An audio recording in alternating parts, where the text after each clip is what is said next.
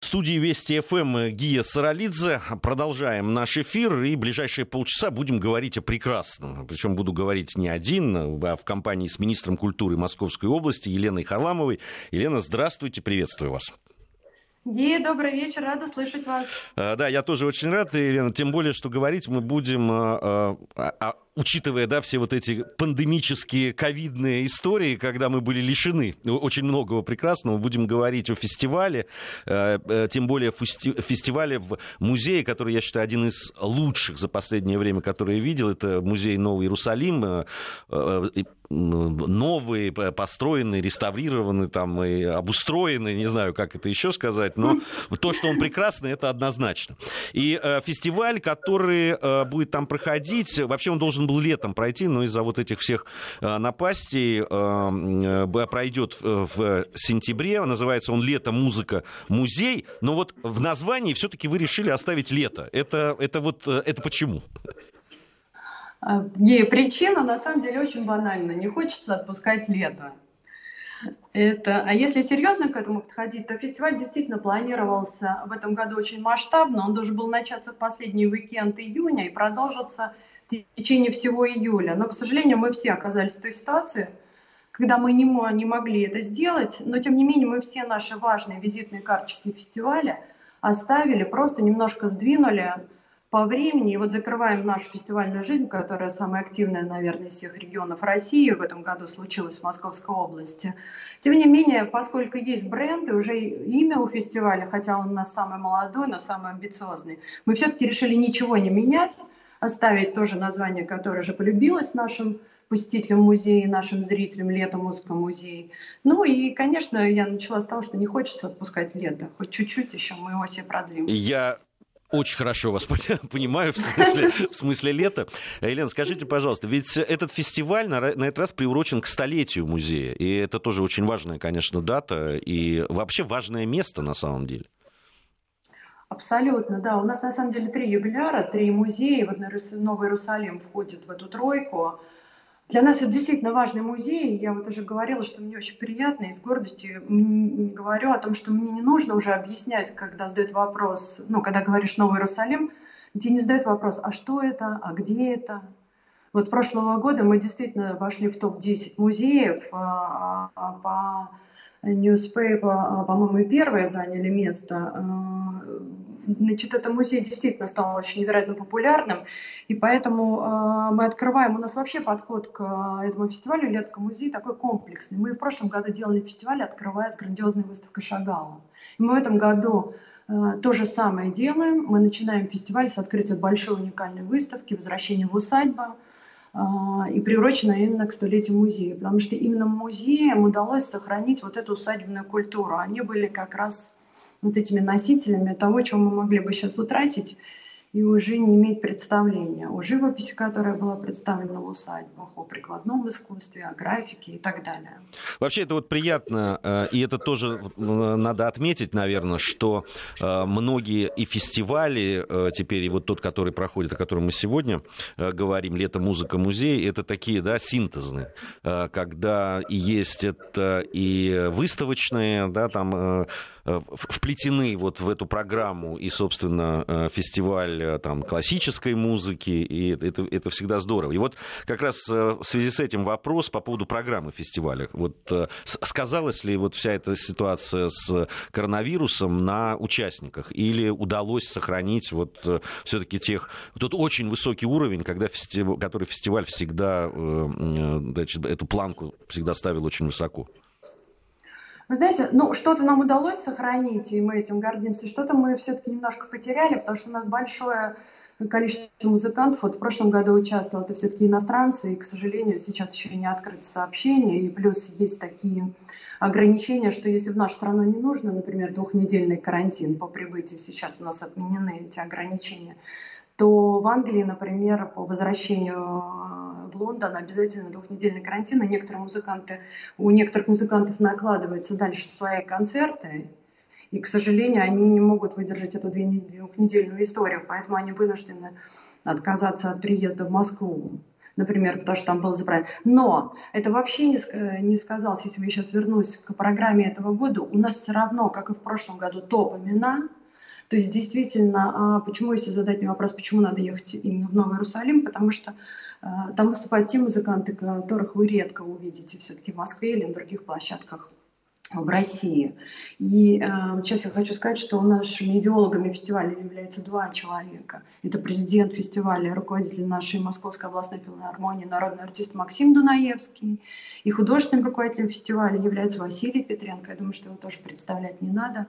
Это главный приглашенный дирижер Государственного симфонического э, академического оркестра России имени Светланова, он же дирижер Ливерпульского королевского симфонического оркестра, оркестра Осло, а, Василий именно с Максимом Саковичем прорабатывает программу, предлагает какие-то интересные концептуальные решения. И в этом году все то же самое. Если вот говорить об именах, которые будут у нас а, на фестивале, а, Николай Луганский, наверное, да, один из лучших пианистов в мире. Да, Максим безус... Венгеров. Безусловно. Да? Это просто имена, э, которые вы сейчас называете. Это, ну, я думаю, что многие это из наших это, слушателей... На деле мурашки и улыбка, и приятно. Максим Венгеров, ну, наверное, да, первый скрипач э, сейчас в мире.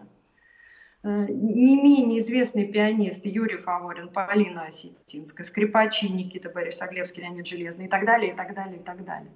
То есть э, абсолютно не то, что не стыдно за программу фестиваля, а, наверное, уникальность фестиваля даже не надо доказывать. Просто называешь фамилии имена – вот, и все сразу становится понятно. И, слава, и я благодарна очень и Василию, и вот всем большим музыкантам, которые все-таки нашли время, смогли в графике, выбираются, прилетают, приезжают, собираются и готовят уникальную программу. И она действительно, извините, Гей, может, перебила, будет связана именно вот с усадебной культурой, с разными эпохами, поколениями. И в фестивале прозвучит и Бетховен, и Малер, и Прокофьев, Шостакович, и Рахманинов, то есть совершенно разные направления. И вот возвращаясь к вашему, к нашему разговору про синтез, здесь помимо открытия выставки и музыки, которую мы слушаем, а, поскольку мы переносим площадку во внутренний открытый, тем не менее, на улице двор, атриум, так называемый Иерусалима, еще будет 3D-проекция, которая идет а, по всему панораме вот этого круглого атриума. То есть у нас будет такая музыка, плюс ожившие картины. Ну, в общем, я думаю, что атмосферная совершенно история получится. У нас. Я могу себе представить. Там вот я, я посмотрел э, программу. Максим Венгеров первый день фестиваля исполняет сольную партию в концерте для скрипки с оркестром Людвига ван Бетховена. И это все да. вот в этом антураже, это, конечно, но э, это мечта просто увидеть это своими глазами. Это, Мы сами себе завидуем. Да, это, это, это очень здорово. И, и, на мой взгляд, очень, э, очень правильный, интересный вот выбор тематики в этом году. Вот это возвращение к усадьбам, тем более это Московская область, которая которая усадьбами, э, да, с одной стороны, э, э, мы страшно переживали, что очень многое было утеряно. Сейчас, слава богу, радуемся тому, что очень многое восстановлено и это вернулось. И когда это возвращается в культурную жизнь, да, вот такими, таким образом, через фестивали, через музыку классическую, через выставки, мне кажется, что это очень правильная вещь. Абсолютно. И потом это очень патриотично в хорошем смысле. Ведь да, мы показываем то, чем мы гордимся, и то, что у нас было, и слава богу, нам удалось это не, утери... не потерять и сохранить в таком виде. Но Иерусалим как раз э, было у нас той мекой, куда, в общем, для сохранения стекались э, все эти артефакты. Я хотела сказать, что там в, в этой выставке более 400 э, предметов будет, и еще, естественно, она будет особенным образом экспонироваться, то есть это ты не идешь и в витринах лежат, да, что-то, а мы делаем это, если вы были у нас и на цвете, и на шагали, то есть мы делаем экспонирование особенным образом. Так вот, там будут представлены экспонаты из семьи Романовых, и князей Голицыных, Шереметьевых, Лопухиных, то есть вы представляете, какие коллекции, когда мы ранее это не показывали. Поэтому ну, однозначно я думаю, что надо ехать и уговаривать мне кажется, здесь даже никого и не надо. Да, я, я думаю, что мы уже уговорили тех, кто, во всяком случае, слышит нас, и у кого будет возможность. Э, радиостанция у нас э, всероссийская, да, и слушают нас э, по всей стране. К сожалению, не у всех, наверное, будет возможность это увидеть своими глазами. А вот планируется ли какой-нибудь, да, это что-то, чтобы это в интернете появилось, чтобы люди могли ну, тоже как-то приобщиться, те, которые, ну, не смогут добраться? Есть какие-то такие планы? Да, да, планируется. На платформе музея. Вы знаете, мы же все попали да, в ситуацию э, пандемии, самоизоляции и, э, как ненормальные, начали заниматься онлайном. И что-то удачно получилось. Я думаю, что все регионы меня поддержат. Что-то неудачно получилось. То, что получилось здорово, мы все оставляем себя в копилку. И это будет как онлайн-экскурсии, потому что мы все, если мы говорим про музей, проводили какие-то особенные, делали экскурсии фондохранилища, разговаривали с хранителями главными. Там, ну, то есть был такой формат интересных экскурсий, когда ты в обычное время не попал. И вот поскольку мы все получили за эти почти три месяца большой опыт в онлайн, мы планируем трансляцию каких-то наших главных а, концертов в интернете на базе сайта музея, безусловно. А, я напомню, что у нас сегодня в гостях министр культуры Московской области Елена Харламова. Говорим мы о Э, фестивале «Лето. Музыка. Музей», который состоится вот в конце сентября. В, э, Самое страшное, что мы даты еще не назвали сами. Да, вот я как раз к этому. Мы это призываем, я думаю, всех уговорили. Здесь как раз нужно к технической части перейти. Во-первых, даты э, сказать, когда... Потому что все-таки сократилось да, количество дней на фестиваль. И нужно сказать о том, а есть ли какие-то ограничения, да, вот из-за ковидных вот этих, из-за санитарных норм и так далее. Ну, значит, поскольку мы все-таки не в лето, а в осень ушли, мы для себя специально приняли решение, помимо еще ограничений, что мы будем делать во внутреннем дворе в атриуме, потому что стены музея нас огородят от ветра. Это первое. Вот. Второе, у нас сократились дни, но увеличилось количество. То есть если мы планировали три концерта в прошлом году у нас было, то у нас в этом году пять open и два камерных внутри музея. Вот. А, естественно, мы, ну, помимо рассадки э, метровой, да, друг от друга, мы стараемся разграничить людей, потому что для нас важна безопасность и здоровье. С точки зрения погодных условий, если дождь, безусловно, от него никто не застрахован, и здесь каких-то ноу-хау нет. Мы будем предлагать дождевики. А, мы делаем безалкогольный, но глинтвейн а, для наших гостей, которые приедут на фестиваль. А, и сейчас смотрим просто по погоде. Если будет еще чуть похолодание, то мы обязательно пледы а, значит, предложим нашим гостям. Но я думаю, что музыка и стены музея все-таки э, дадут вот эту теплоту и уют э, нашему фестивалю. Э, и все-таки числа с 23 по 27, да. если я не ошибаюсь. 23-27 сентября в Истре, в музее Новый Иерусалим пройдет наш осенне-летний фестиваль «Лето. Музыка. Музей». И а спасибо а... огромное, простите, скажу да. обязательно, Министерству культуры Российской Федерации за поддержку, потому что они нас действительно поддерживают, и это очень приятно. И э, всему концерну ВГДРК и Вести радио, и Вести телевидение, потому что вы, как никто, всегда откликаетесь на наши мероприятия, и с удовольствием первые о них рассказываете, и всегда это интересные вопросы, нестандартные. Слушай, спасибо огромное. Спасибо вам, Елена. А, а, честно вам скажу, рассказывать о подобных мероприятиях это честь и удовольствие, э, правда. Я думаю, что и для наших э, слушателей э, тоже это весьма интересное и очень полезная информация. Многие из них, если там у них получится, конечно, съездят. Э, вот я хотел как раз еще вот технический вопрос задать по поводу билетов, Елена. Э, можно это делать как-то там онлайн, надо заказывать билеты, их наличие. Как это вот будет все происходить?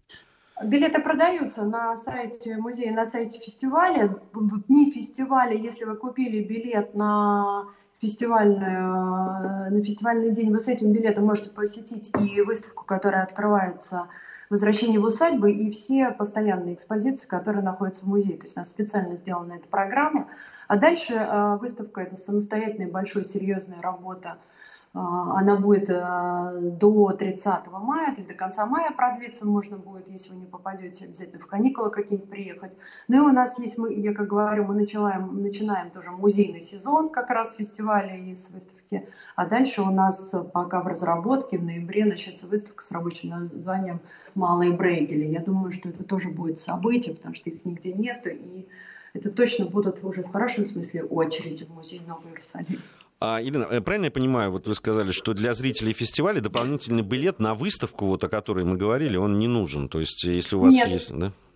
Нет, ей не нужен, мы с удовольствием ждем, потому что это комплексный подход, и именно вот в рамках фестиваля мы решили, что это должно быть так, чтобы все вместе получить комплексные эмоции. И еще вот э, один вопрос, который тоже можно к техническим отнести, потому что очень многие, и я это вижу в, в, очень часто, да, приезжают с семьей. Это дети. Э, будут ли какие-то возможности, там, какая детская программа, может быть, специальная, что-то вот именно для детей? Знаете, не, не детская программа, а у нас просто в прошлом году в музее в самом открылся тоже уникальный детский центр «Экспонариум». Построен он как раз интерактивная экспозиция, знакомит с историей, она разбита флора, фауна, наука, культура, архитектура, и все это перемешано еще специальными зонами для творчества и мастер-классов. Поэтому дети туда попадают и исчезают в хорошем смысле на несколько часов. Родителям, на самом деле, там тоже есть чем заняться. Сейчас вообще музей становится вот действительно таким синтезом всего. Да? Ты в музей можешь прийти утром и выйти вечером. Потому что у тебя есть библиотека, у тебя есть экспозиция, детский центр, у тебя есть кафе вкусное, у тебя еще какой-нибудь а, зал с экраном, где ты могут какое-то кино показать. То есть а, ты попадаешь туда, лекция, творческая встреча, маленький концерт. Ты уходишь туда, музей встал, извините, может быть, я вообще о всех музеях страны скажу. Если раньше отдых куда? В кино, концерт, кафе, то сейчас музей ровно в такой же линейке стоит. Люди начинают выбирать, то есть э, время отдыха, пойти в кино или в музей. Он в этой линейке сейчас в равной степени стоит. Мне хотелось бы э, вот, в конце нашего разговора задать вопрос, который касается вообще вот это, этого направления усадеб Московской области и так далее. Я просто вот вижу, э, как э, все больше и больше да, там появляется фестивалей, каких-то вот выставочных таких проектов, я бы сказал даже, да, не просто выставок, а про проектов, причем очень часто и, и молодые люди в этом участвуют. Я правильно понимаю, что у Министерства культуры Московской области там, и при поддержке Министерства культуры Российской Федерации есть целая программа вот, э, подобного? А, я немножко не поняла вопрос. У нас есть своя история. Вот если мы связаны с усадьбами, то есть мы их развиваем. Действительно, у нас у многих есть свои фестивали, если мы говорим. Да? Где-то нас поддерживает Министерство культуры федеральное, если вы об этом. То есть Клинский фестиваль, спасибо огромное, мы в этом году делали вместе и он у нас, э, ну, прозвучал, так скажем, да, вообще в новом формате и так далее. Вот. А Пушкинский э, везем, если вы говорите об этом. В Мелехово есть вообще, это уникальная история у нас. Это единственная усадьба-музей в России и в Европе, где есть собственная театральная труппа. И там работает свой репертуарный театр. Да, я, я, я как раз говорю о том, что в Подмосковье создаются, да, там, с помощью фестивалей, каких-то выставочных или театральных вот таких проектов создаются такие, ну, а, да, точки притяжения да, культурные. Да, то есть это не вот разовый, разовый фестиваль, допустим, о котором мы сегодня говорим, а что это такая а, целенаправленная программа, очень хорошая, которая в том числе и пропагандирует Московскую область с точки зрения там, культурного туризма, если хотите. Вот я про это. Абсолютно, абсолютно. Действительно, у нас в этом плане абсолютно стратегическое направление, что мы развиваем это комплексно, только у каждого свое лицо. И я могу сказать здесь про другое еще. То есть мы даже придумали с прошлого года э, такую историю, что там, где у нас усадьба еще невозможно начать реставрацию, да, то есть она стоит вот в таком... Мы там ставим спектакли, потому что такой формат очень любит молодежь, ну, так называемые иммерсивные, наверное, да. То есть так мы практикуем, например, в Коломне. То есть мы делаем спектакли в а, еще не отреставрированной усадьбе, начинается это все на улице, как правило, поскольку в вечернее время мы это делаем в наушниках, это тоже есть такое а, мобильный театр, я не знаю, это можно назвать иммерсивный.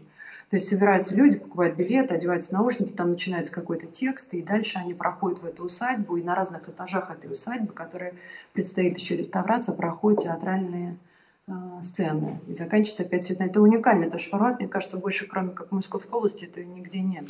И ну, это вот молодежная тема, которая очень нравится. Да, вот ну, я как раз хотел, э, Елена, подчеркнуть, что это очень, э, да, там именно направлена на молодежь. И я считаю, что как раз какие-то культурные э, такие проекты э, сейчас очень важно э, делать с ориентацией именно на, на молодое поколение, ну, по разным причинам, выпадают они, к сожалению, по разным причинам из такого культурного, да, культурной жизни, да, какая-то своя, такая автономная, а вот такими формами мы привлекаем молодых Конечно, людей, это очень важно. Я...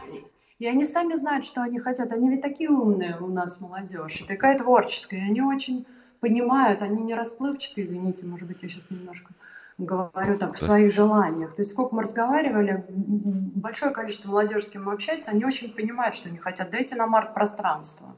А, мы понимаем, что там нужно. Маленькую смарт-библиотеку с кафе. Дайте нам проводить творческие встречи с интересными людьми. Дайте нам внутренний двор. Ну и так далее, и так далее. Спасибо, да? спасибо большое, э, Елена. Елена Харламова, министр культуры Московской области, о э, фестивале «Лето э, музыка музей», который с 23 по 27 сентября пройдет в Истре, в Новом Иерусалиме. Обязательно, если сможете, поезжайте, будет очень интересно. Елене большое спасибо. Еще не вечер. 20.35 э, в столице. Э, Еще не вечер. Сегодня такой вот э, можно подумать, что я один в студии, но это не совсем так. На самом деле, без поддержки дружеской я не остаюсь никогда. Сейчас на прямой связи со мной Армен Гаспарян. Армен, приветствую, комрад. Приветствую тебя. А, ну что ж, наверное, одной из главных новостей, э, таких и э, можно назвать ее международной, можно и такой какой-то, в том числе и э, внутренней политической, потому что все-таки союзное государство.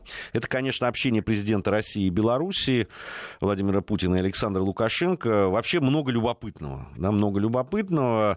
Хотя понятно, что все слова, которые были произнесены а, до переговоров, ну, они такие более протокольные, э, хотя мы, э, люди, любящие да, во всем видеть какие-то смыслы э, и какие-то знаки, наверное, можем об этом поговорить. Но сам факт, да, разговор с глазу на глаз между Путиным и Лукашенко длился более четырех часов.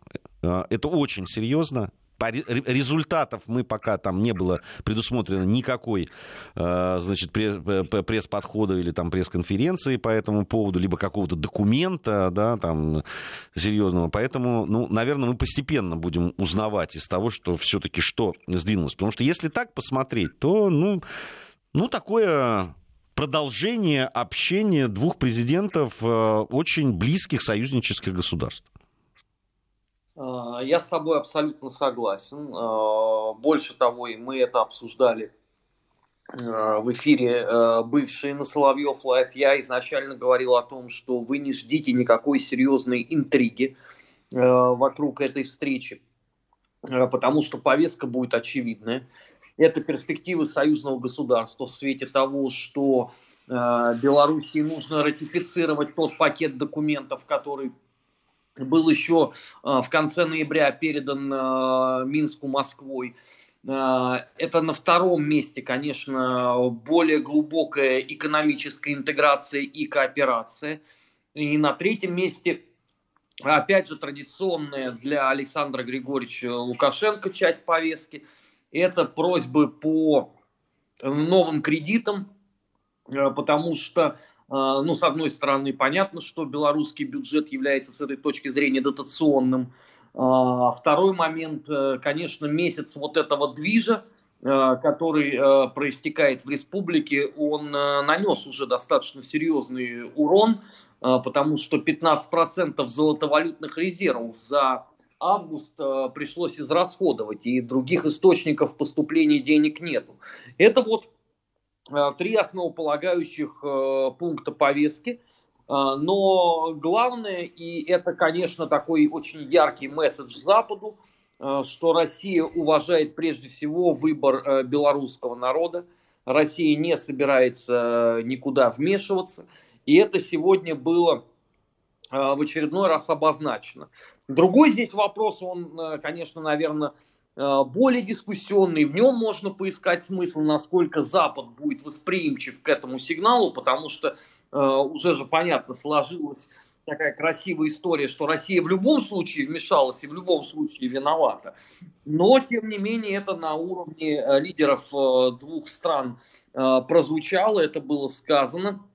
И Россия в очередной раз подтвердила, что приветствует ту работу по Э, реформе Конституции Беларуси, которая э, готовится, а там, насколько я понимаю, сейчас уже рабочие группы действуют, и целиком и полностью поддерживает эту инициативу. Как, собственно, не надо думать, что это исключительно условно э, история только там взаимоотношений с Беларусью, по той лишь причине, что изменение в Конституции республик бывшего Советского Союза стало таким, знаешь, модным трендом лета осени этого года, потому что в Армении заговорили об изменениях Конституции, в Молдове, в Белоруссии, если мне память не изменяет, еще, по-моему, в Киргизии что-то такое прозвучало. Ну и если господин Саакашвили э, таки вернется, я допускаю, что и там тоже будут э, изменения.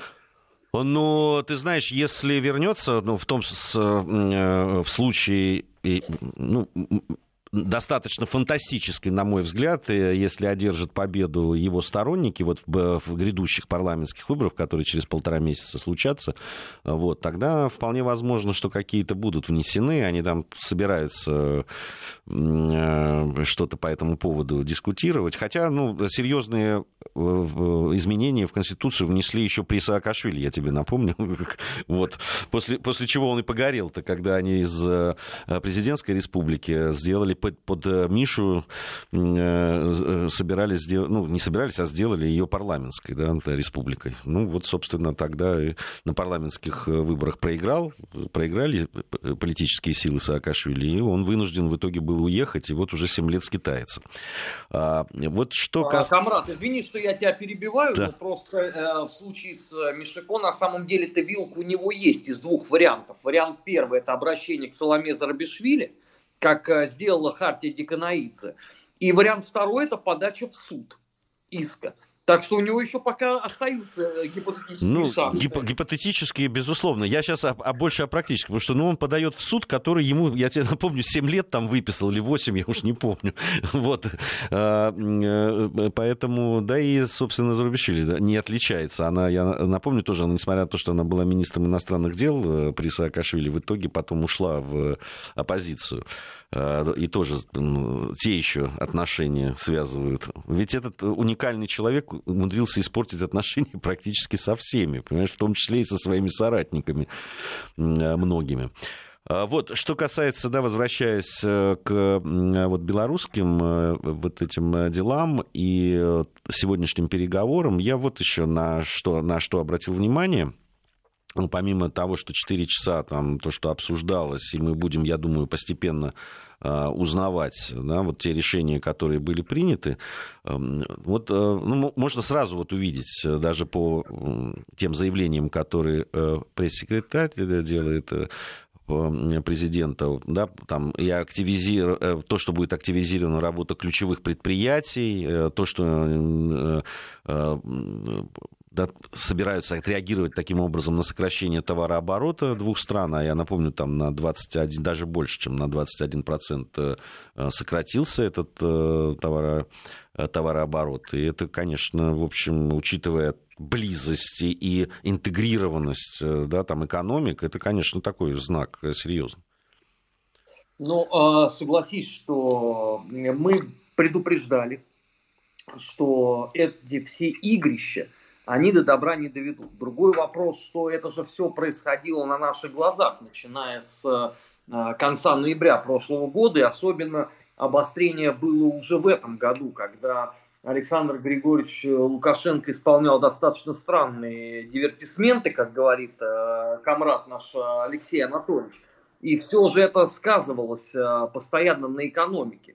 Но мне кажется, знаешь, глубинная проблема Э, белорусской политики как раз в том и состоит, что они не очень воспринимают экономику собственной республики, что власть, э, что оппозиция, потому что э, сегодня же последовало заявление Цыпкала достаточно показательное, что надо обвалить экономику страны для того, чтобы власть не могла платить ОМОН. Ну, тут остается просто развести руками. Если у вас собственная экономика, это разменная монета, Э, в неких таких политических э, шагах, то, конечно, ситуация э, будет ухудшаться. А в данном конкретном случае, ну, понятно, что если у вас основной партнер Россия, то скажется это прежде всего на товарообороте. Что, собственно, и произошло в чистом виде. Да, не, ну эти вообще удивительные заявления, честно говоря. Помнишь, они там э, говорили, надо валюту скупать, чтобы каким-то образом обрушить банковскую систему, там еще снимать, значит, э, э, свои э, накопления там и так далее. То есть по сути, ну, если так уж перевести на человеческий язык, это называется рубить сук, на котором сидишь. Вот именно тот сук экономики, на который все взгромоздились, и давай его, значит, э, радостно пилить, понимаешь? Вот э, и то, что люди не понимают этого, э, то, что это это речь-то об их экономике. Это не о какой-то стране, которая где-то там далеко. Это экономика Беларуси, которая... Э, у них одна она, да, и это скажется на их жизни, и на их кармане, и на их семье, и так далее, и на их работе, и на их зарплате. Ну, комрад, это же традиционная схема для постсоветского пространства. Вот ты можешь взять любую страну, и всюду экономика, это будет такая, понимаешь, пачерица больших политических интриг, которую надо где-то сгнобить, вот, желательно на конюшне, а она потом в какой-то момент превращается в Золушку приходит задавать неприятные вопросы. И вот тут вот все хватаются, кто за голову, кто за сердце, говорит, ну как же так? Мы же так славно расторговались. Ну, вообще здесь э, надо сказать, что э, очень правильные э, слова тут были произнесены, когда мы обсуждали это, что у, сейчас у оппозиции ну, такой кризис формы да, вот они ходят, и, и, и непонятно, что дальше, да, вот ну, ходим, вот каждое воскресенье, раньше там каждый день ходили, потом каждый день уже стало не очень, вот ходим э, по воскресеньям, ну, вот, да, а дальше-то что, да, дальше какие формы будут предпринимать, если не будет э, какого-то э, возгонки, да, и какой-то эскалации. С другой стороны, у, на мой взгляд, у, сейчас у руководства Беларуси, конечно, вот эта проблема с, и кризис содержания, они, они ничего не предлагают. Э, понимаешь? И мне кажется, что вот сейчас это и приезд э, господина Лукашенко сейчас, это, это попытка как раз содержанием-то наполнить, да, дать новые какие-то ориентиры, дать новую повестку. И, и она, как мы говорили с тобой, и с Лешей Мартыновым, и со многими нашими коллегами, это как раз э, какая может быть, какое да, там новое содержание? Это, собственно, то старое, о чем почему-то да, долго на Беларуси, в Беларуси как-то забывали. Это союзное государство, и действительно, э, чтобы эти институты заработали на полную мощность. Мне кажется, вот это единственное э, направление, которое осталось. Я не знаю, согласен ли ты со мной? Согласен абсолютно, но в этом-то и есть проблема главная э, Белоруссии, потому что очень многие искренне не понимают, что же в результате хочется – и чего же на самом деле мы строим. Это я имею в виду э, население Республики Беларусь, потому что когда тебе столько лет говорили, что Лукашенко это главный локомотив э, всего союзного государства, а потом тебе на какой-то срок все это меняется, потом Александр Григорьевич сам передумал, вот сегодня он опять там э, заговорил об этом. Ну, понятное дело, что у обывателя будет под тотальная э, каша в голове. Александру Григорьевичу надо уже просто раз и навсегда определиться в собственных, э, так сказать, приоритетах. Тем более, что ему сейчас был вот подан абсолютно наглядный, очень яркий урок, что никто его в Европе не ждет и никто его там не любит. Э, я не знаю, по какой причине Александр Григорьевич уверовал, что эту кардинальную ситуацию можно поменять, хотя человек, которого там называли последний диктатор Европы, обкладывали всеми возможными пакетами секторальных санкций, должен был изначально понимать всю эту утопичность. Но знаешь, вот мне кажется, что здесь сказалось такое упоение боем. Вот ввязались в движ, да, и решили, что, ну, а может быть, э, по дефиле проскочим. Не проскочили, поэтому э, приходится возвращаться на исходные, перегруппироваться, ну и в конце концов реализовывать то, что ты столько лет обещал своему населению. Да, похоже на то, и как раз я все-таки я вот убежден в том, что как раз пытаются это содержание найти вот в, в которого не достает сейчас э, во внутренней политике и в повестке государству в общении с народом, вот как раз это сейчас, мне кажется, это и будут выдавать за повестку такую внутреннюю, э, хотя она была и так. Армен, большое спасибо тебе. Армен Гаспарян на прямой связи со студией Вести ФМ был. Говорили мы вот о сегодняшней встрече двух президентов Белоруссии и России. Напомню, четыре с лишним часа шла эта беседа с глазу на глаз. Э, вот, э, ну, о том, какие темы обсуждались. Вот у нас есть э, э, заявление да, пресс-секретаря. Ну вот, а дальше, дальше будем узнавать, что называется. Еще одна сегодня новость, которая очень ну, задела, что ли, да, и о которой хотелось бы поговорить, это отмена э, визита министра иностранных дел Сергея Лаврова в Германию. Э, был он назначен на 15 сентября. Э, Лавров э, со своим немецким коллегой Хайку Массом должен был принять участие в церемонии закрытия перекрестного года научно-образовательного партнерства. Но это понятно, что было все-таки ну, такое мероприятие повод для встречи. Причем э, встречу эту согла... дату согласовывали еще год назад, э, при этом подтвердили не так давно, 11 августа, но вот э, вся вот эта ситуация с Навальным и вокруг Навального, она вот привела к этому, ну, на, на мой взгляд, серьезному очень кризису между а, странами нашими. 3 э, сентября немецкая страна сообщила об изменениях в рабочем графике масса и отмене его участия в церемонии, и на двустороннюю встречу министров Берлин отвел полтора часа. Но это в общем, достаточно хамская, конечно, вещь такая, прямо скажем. Э, да, то есть э, это давали понять, ну, отменять совсем, видимо, не хотели, а с другой стороны, значит, Э, решили вот таким образом, ну, на мой взгляд, абсолютно унизительным способом значит, показать свое какое-то недовольство нами. У нас сейчас на связи еще один мой постоянный соведущий, друг э, Алексей Мартынов. Леш, приветствую тебя. Добрый вечер. Э, ну вот как ты оцениваешь эту отмену визита министра иностранных дел в Германию, да, Сергея Лаврова, и, ну, и вот это вот, ну, на мой взгляд, абсолютно хамский том, тон, который э, э, немецкие политики, в том числе и Министерство иностранных дел, в адрес России просто вот стало как-то, ну, уже э, ежедневным, я бы сказал. Ну, если учесть сегодняшнее заявление еще и Макрона, так не только немецких, вообще Европа, к сожалению, выстраивается в привычную для себя, так сказать, позу. Вообще, конечно, э, это даже не хамство и не недовольство.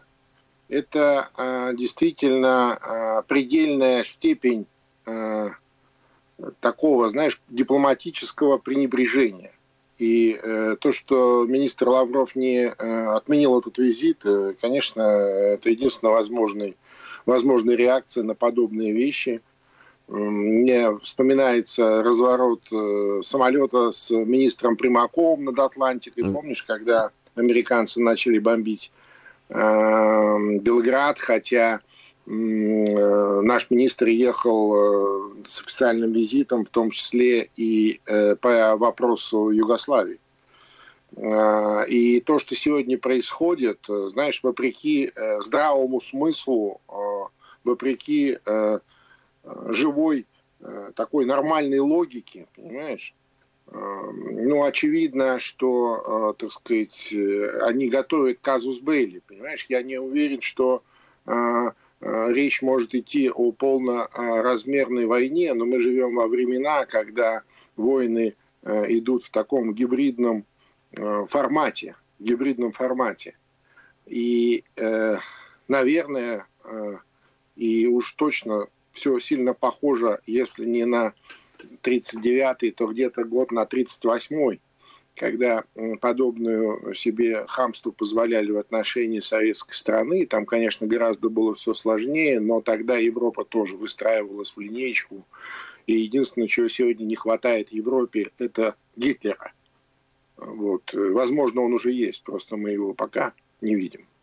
Ну, ты, то есть ты э, расцениваешь это как э, ну, просто очень серьезное, не просто дипломатическое какое-то, да, там, столкновение, может быть, ситуативное, а ты считаешь, что это вообще начало новой реальности в отношениях между Россией и Совершенно Германией? точно. Совершенно точно. Совершенно точно. И явно а, тем, кто проектировал а, этот, эту провокацию, а безусловно это провокация, извинения здесь и, значит, отравление этого несчастного блогера, а несчастного, потому что, скорее всего, если он действительно жив, как сегодня пишут об этом а, некоторые европейские СМИ, то уж его точно в ближайшие там несколько лет не выпустят на родину, понимаешь, он будет жить в изгнании, там, может быть, даже и в сытом каком-то состоянии, но это же не принципиально. По крайней мере, уж точно это такая спланированная, стратегически спланированная история. И то, с какой быстротой сегодня э, выпрыгивает из штанов, э, из штанишек, я бы так сказал, Макрон, э, говорит о том, что это не только про российско-германские отношения, совершенно точно. Вот как раз ты предвосхитил мой вопрос по поводу Макрона. Ведь э, вот интересная вещь. Э, начинают э, серьезно обострились отношения между э, Россией и Германией, да, и такая пикировка идет, а со стороны Берлина просто хамство откровенное, чего я, честно тебе скажу, в общем, не ожидал. Германия, да, там, и кто-то очень правильно сказал, что они с нами таким образом 75 лет не разговаривали. Это, это, это вот, я, кстати, да, и сказал. Да. вот. В одном из наших стримов. Совершенно верно, совершенно верно. Ну, вот я то ли Армен, то ли ты, я помню, что в нашем стриме это прозвучало, и меня это прям задело. Ну, это действительно, знаешь, для, наверное, для людей, в том числе и нашего поколения, когда эта страна, именно эта страна, начинает разговаривать подобным тоном, это очень задевает. Знаешь, э, во, мног, во многих программах, где мне приходилось сталкиваться с разными иностранными там, журналистами, специалистами, политологами и так далее, ничто так не меня не цепляет и не раздражает, как некий поучительный такой тон а именно от представителей Германии. Это вот правда. Знаешь, тут э, э, была очень показательная вещь. Один из моих друзей-журналистов опубликовал свой разговор с немецким, очень, ну, как он написал, таким знающим дела, ну, как какой-то человек из политики немецкой. И он сказал, что, типа, вот теперь мы будем с нашей немецкой педантичностью и там основать основательностью вот разбираться в деле с Навальным там и так далее. И я не выдержал, я написал этому господину о том, что вы уже со своей педантичностью немецкой и основательностью один раз уже пытались разобраться, да, и э, там, где касалось э, э нашей страны. Да, э... Ну, не только нашей страны. Сперва, да. так сказать, они решили сжечь всех евреев, в печах концлагерей, понимаешь? Потому что а зачем? Это же ненужные люди. По... Потом цыган, потом всех остальных, да, потом они напали Бу... на советскую страну. Слушай, мы же с тобой как историки. Бу- будем а, будем ой... следить, Леш. Время, к сожалению, в эфире за- закончилось. В программе «Бывшие» все с тобой обсудим. Спасибо большое. Алексей Мартынов был. Еще не вечер.